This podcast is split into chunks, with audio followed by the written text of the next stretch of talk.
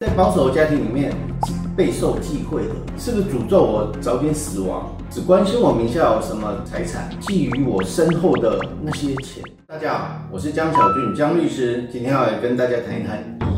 其实啊，事务所常常会有人来咨询遗嘱的疑惑，不过呢，遗嘱还真的是有很大的问题，这是为什么呢？因为谈到钱就伤感情，谈到被继承人的钱，那就更伤感情啦。情况分别有两种，第一种，如果是年轻人来咨询呢，在保守的家庭里面是备受忌讳的，会怕长辈是不是认为说你在暗示我什么？是不是诅咒我早点死亡？只关心我名下有什么财产，觊觎我身后的那些钱，触长辈眉头，甚至把家庭关系都搞差了。第二种情形是长辈来咨询，长辈其实会担心说，子女会不会觉得我分配不均，造成家庭革命，或者是子女会担心说，我是快死了。不过呢，他也会觉得说，如果我这么早就把钱给了子女，他们会不会对我弃养我，不照顾我，把我赶出去了呢？其实遗嘱对于法律人的看法是不一样的，毕竟除了情感上的诉求。要想想，死亡是无法事先所预知的，都会遇到白发人送黑发人的情形。更何况，有时候在身旁照顾你的那个人，在血缘上是没有关系的。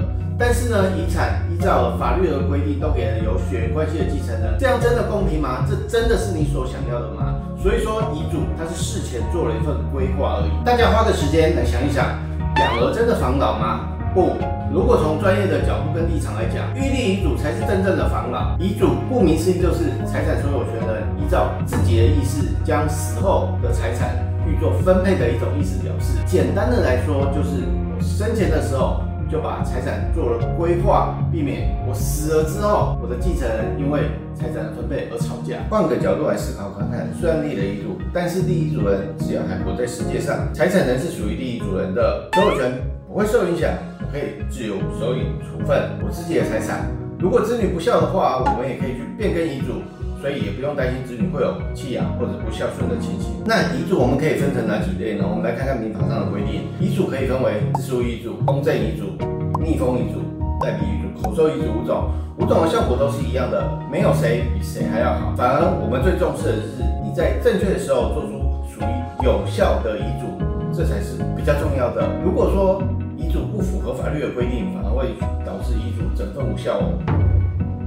跟大家说个故事，在二零一七年的八月二十六日，三立新闻出现了一篇这样的报道：资深制片费翔轩，他是演艺圈知名制作人朱黎宽的恩师，他在二零一五年的五月病逝，身后留下了一三千五百五十五万九百九十元的遗产。根据他的代笔遗嘱，他把这些遗产分配给了朱黎宽、杨志明还有公司员工，在遗嘱之中却没有提到他任何的家属，更何况是他的三位亲弟妹。费翔轩的三位亲弟妹因此向台北地院提。起了确认诉讼，确认遗嘱无效。经过法院的审理之后呢，法院认为代笔遗嘱的见证人资格是有问题的，因此宣告整个代笔遗嘱无效。当然，后续还有诉讼的攻防，新闻媒体也有后续的报道。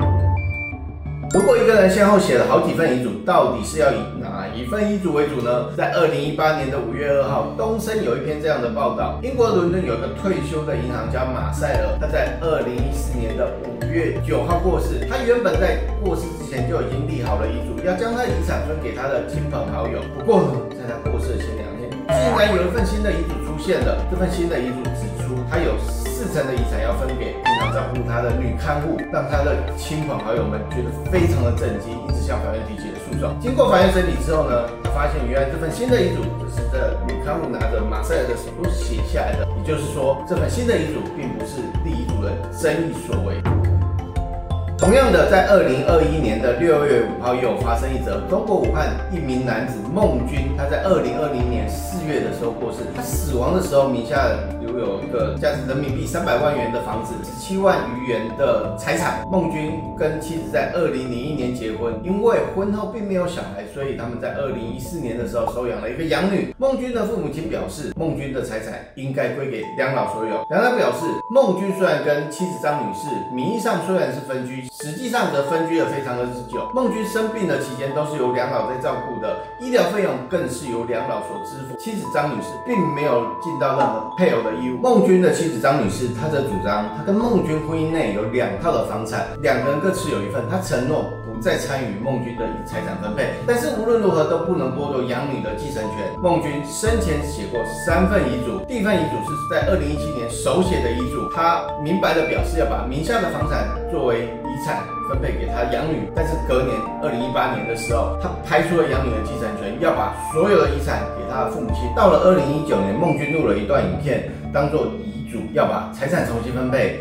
他把他的遗产分成两个部分。他过世之后，所有金钱上的财产，包括了养老金、抚恤金，都要当做给养女的教育基金。那至于他个人的房产呢，他只得依照法定继承分给他的父母亲，然后妻子还有养女，总共各四分之一。遗嘱人所立的遗嘱，若有分配不均，致侵害到继承人的特留份，继承人可以在特留份的范围之内主张权利。网络上有各种。解释遗嘱的做法，但遗嘱在我这边做法是如此的严谨，做了九年多，证人的要件非常的严，我们也尽力的去严格把关，把单线的事情做到最好。你还有什么样的遗嘱问题呢？欢迎一起交流。以上内容为俊腾法律事务所江小俊律师所有，欢迎分享，但请记得标明出处。联络电话零三四六一零一七一，代 ID 零九七八六二八二三一。